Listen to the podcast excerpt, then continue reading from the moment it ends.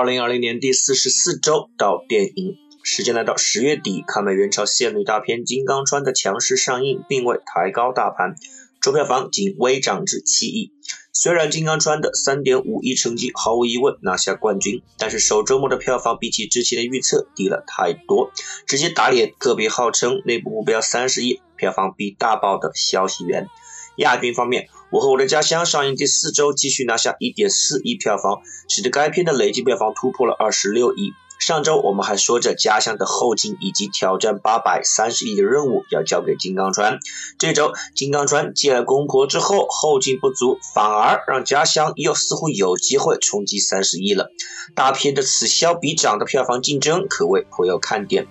季军方面，复工以来上映评分最低的《喜宝》继续拿下四千五百万的次周末成绩，累计票房成功破亿，不由让人感叹：中国内地现在市场真大，难怪有人前赴后继的投资拍烂片，挑一个相对安静的档期拍一个有话题的爱情片，甚至都不用请顶流来演，实在是一笔稳赚不赔的买卖。即使无数影评人把此片评为年度最差，也不影响该片确实吸引到了一部分。目标群体，相信喜宝和我在时间尽头等你一样，也将会成为今年烂片中非常常值得研究的市场案例。大家能团结在一起，为自己的民族做出自己的贡献。让我们重点关注一下《金刚川》。上周该片刷新了国产电影首日场次的记录，最终周五拿下一点零五亿的票房成绩，同时豆瓣开分六点九，评分呈低字形，说明绝大多数观众都给出了三至四星的中间评价。但是这样一个中规中矩的评价，显然无法在这一个前后不着的秋季档期吸引更多观众进入电影院。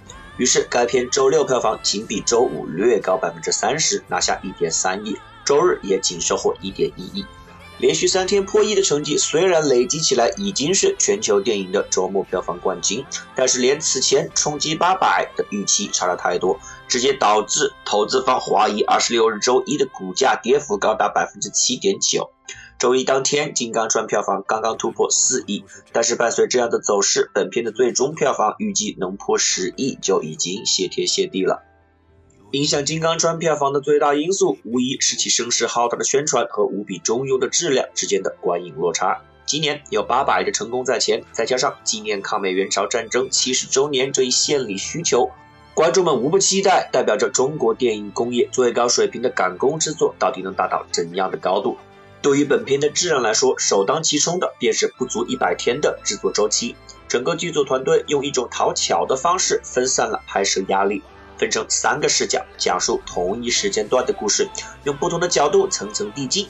这样做的好处，首先让三个导演的创作压力减轻了不少，每个人只用负责大约四十分钟的戏码，并且不同角度还可以每一次一点点推进故事，在先前的片段留有伏笔。而在后面的片段，由其他人的角度解答。这样做的缺点也非常明显，整个故事只有四十分钟长度，留给其余部分的时间太少。为了照顾大多数观众，每一个场景按照不同的武器进攻来分段，但是这也造成了大量重复使用片段而产生的观影疲劳。于是，金刚川最终呈现出来的效果非常曲折。开头用几百个字的旁白交代前因，直接把故事观缩小到一个点。明天早上六点前过桥这一明确目标。第一段平铺直叙，让河两岸的各种部队都刷个脸，过于匆忙。第二段则是尴尬无比，仿佛从美剧中抄来的美语台词和外籍演员的配音，非常尴尬，并且美国飞行员的心态也非常的扭曲。一会儿反思为什么要打仗，想回家；一会儿要为死去的年轻飞行员报仇；一会儿又称赞中国军人的神迹，取消轰炸，让人匪夷所思。第三章中饰演炮兵张飞的张译，作为刻画最饱满的角色，拿出了封神级别的演技，但是略显夸张的台词和不符合逻辑的个人英雄主义做法，还是让人出戏。煽情不成，反而让观众觉得过于刻意。最终章的人桥则有点意料之中，令人感动的同时，却也经不住观影后的二度思考。总体来看，无比赶工的进度严重影响了剧本的创作。故事太短，起伏不定，连战争片的立场也前后不定，徘徊在突出敌我矛盾、和敌我双方都有牺牲之间。这样看似理中客的创作态度，恰恰反映了创作时的考虑不周。最重要的一点。另外，或许还有一个深层的原因，需要创作者们提前警惕。在《战狼二》《红海行动》等主旋律电影成功之后，主流电影人纷纷加入了战局，投入了和商业片相当的资源，把之前非常不受待见、只靠政府补贴混日子的主旋律电影做成了市场上的一块大蛋糕。在风云变幻的国际形势下，微妙的民族情绪如果好好加以利用，影片的质量只要不算太糟糕，都会取得非常优秀的票房成绩。内地影史第一的《战狼》，第五的《红海行动》，第八的《我和我的祖国》，以及第九的《八佰》，都算是搭上了主旋律题材起飞的风口。但是从《金刚川》的票房不及预期，以及《我和我的家乡》票房比《祖国》低了五亿来看，三个月内接连上映，或者一年一部结构完全相同的拼盘喜剧，这样的节奏或许已经造成了观众的审美疲劳。同时，主旋律电影有着较高的选角要求，无黑历史，有一定演技，带一点流量热度的一线演员就那么几个。念一念黄渤、张译、吴京、葛优这一串主角的名字，观众们知道这是哪一部电影吗？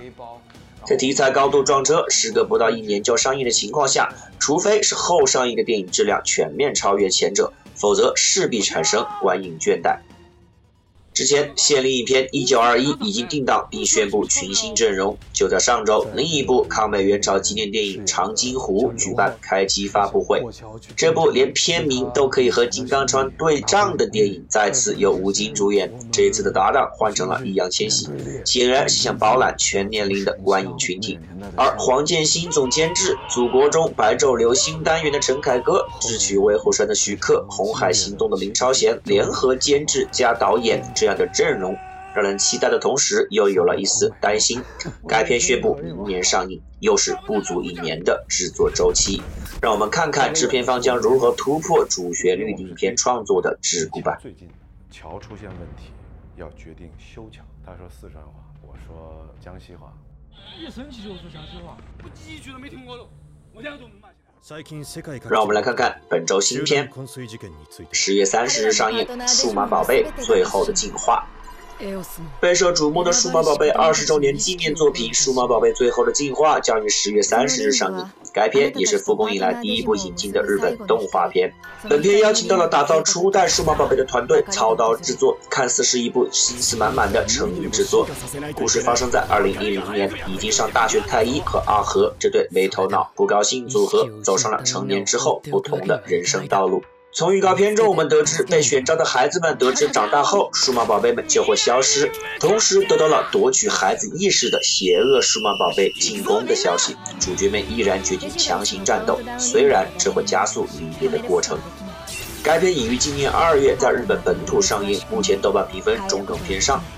综合评价来看，这是一部目标非常明确的剧场版，献给和数码宝贝一起长大的孩子们。虽然贩卖情怀有些刻意，长大成人之后需要学会离别，这些剧情点也很套路。但是只要人类的成长从童年到成年这个过程不变，这样的电影总会有人买单的。另外，只有主角两位的牙骨兽和加布兽完成了新形态的进化，其余角色和数码宝贝甚至有的连全身都没看到，初代元老也没能同框。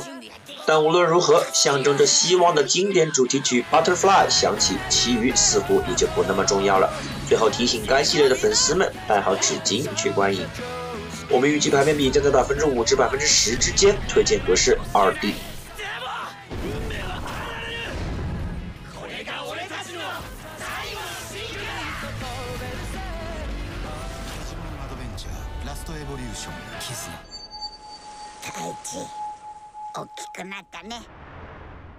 十月三十日上映《月半爱丽丝》。本片曾定档三月六日，由关晓彤和黄景瑜领衔主演，讲述一次奇幻经历后，胖女孩变成大美女，她夹在自己的偶像和自己青梅竹马的男性朋友之间的一段故事。导演张琳子，唯一查得到评分的导演长片是二零一五年的《情敌蜜月》。而监制之一的金一萌则是拍出非常完美、一夜惊喜、一路惊喜的爱情喜剧老手。这种基本无需看成片质量的爱情喜剧，也是两位流量男女的粉丝水分的一次筛查。黄景瑜今年已经有了已经失败的荞麦疯长，而关晓彤则是几乎第一次担当爱情电影的女主。这样的剧组组合和这个档期，最终能拿下多少成绩，还真是不好说。毕竟连《喜宝》这样的电影都能破亿，国产爱情片真的是比爱情本身还要迷。最后，本片剧情牵涉到了胖女孩这个在现在大环境下非常敏感的话题。片方如果懂得游戏规则的话，本周势必也有相关话题将会登上热搜。我们预计排片比将在百分之十左右。想要一直陪着你，看你笑，看你闹。我又胖了吗？胖了，但不重要。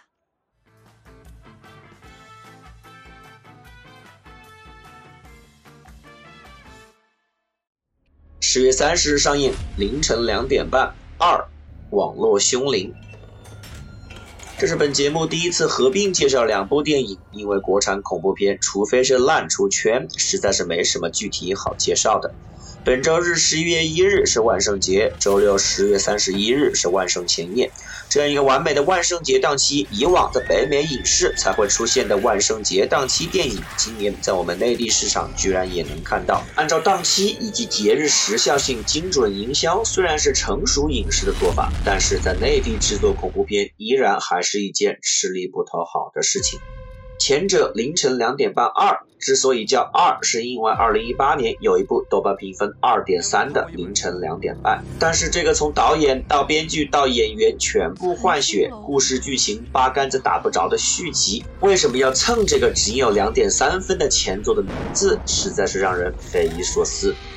后者网络凶灵唯一的看点，或许是它改编自文学鬼才马伯庸著名的恐怖小说《他死在 QQ 上》。唯一的宣传点是导演请到了《午夜凶铃》的导演，号称日本恐怖片之父的鹤田法男。但是注意了，鹤田法男只是狗尾续貂的《午夜凶铃三》的导演，而日本恐怖片之父，众所周知，在中国有几十个。幸好因为文化差异，万圣节在中国被渗透的没有那么深。要不这一类恐怖片像国产爱情片一样，如果能卖破亿，那可真是让人叹为观止了。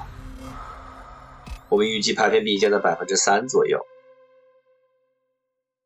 除了以上新片之外，本周还有以下新片上映：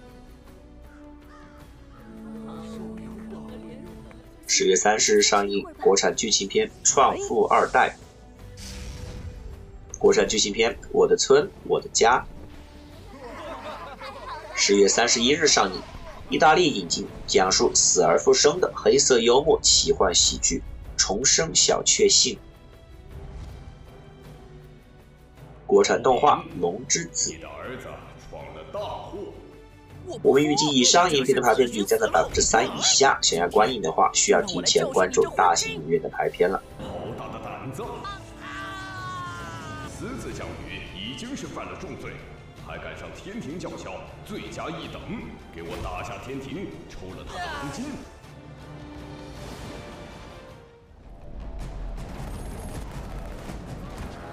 全球疫情复苏缓慢，各大片场的大片几乎撤档殆尽。上周有媒体爆出，曾定档今年四月，然后推迟到十一月，再要延迟到明年四月的《零零七：无暇赴死》的片方米高梅正在接触苹果以及 Netflix 讨论出售该影片，直接让其登陆流媒体的新闻。消息一出，引发诸多关注。要知道，苹果今年花七千万美元从索尼收购了《灰猎犬号》，已经打破了当时的影片交易记录。而如果《零零七》这个级别的年度重点影片也能这样发行的话，无疑又是对疫情之下的全球影视行业的一次更强烈的冲击。随后，片方回应传言，坚称《零零七》不会登陆流媒体，即使延期上映，已经给片方带来了数千万美元的损失。另有消息提到，片方的确考虑过出售此片，但开价六亿美元，但是 Apple 和 Netflix 出价均达不到这一片方预期价格的哪怕一半。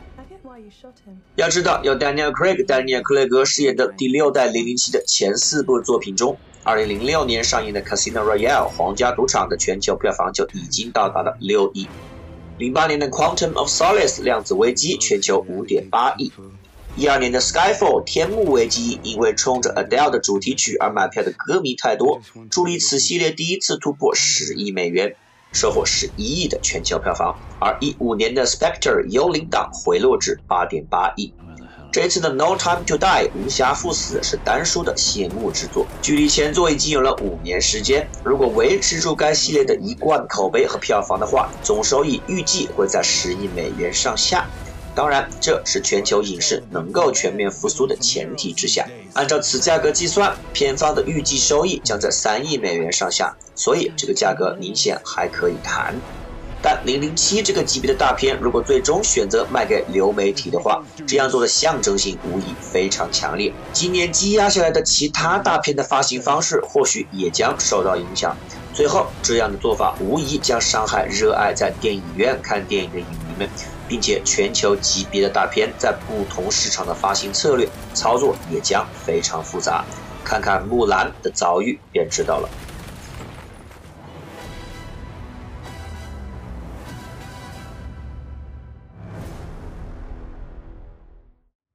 日前，第十四届亚洲电影大奖的获奖名单揭晓，现象级韩国电影《寄生虫》拿下最佳电影、编剧、最佳剪辑以及最佳美术指导四项大奖。中国导演王小帅凭借《地久天长》拿下最佳导演，中国演员周冬雨、韩国演员李秉宪分别拿下影后和影帝。台湾女演员柯淑琴和日本男演员加濑亮分获影妃和影爵，最佳新演员颁给了中国演员易烊千玺。南方车站的聚会拿下最佳摄影。亚洲电影大奖创办于2007年，由香港国际电影节主办。2014年起改为由香港、釜山、东京三大国际电影节联合主办，评奖范围涉及整个亚洲地区上一年度的电影。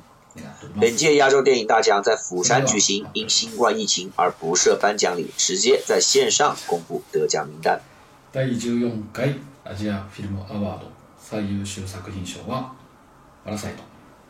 ポンジュノさん各新栄さん。他スタッフキャストの皆さん本当におめでとうございます。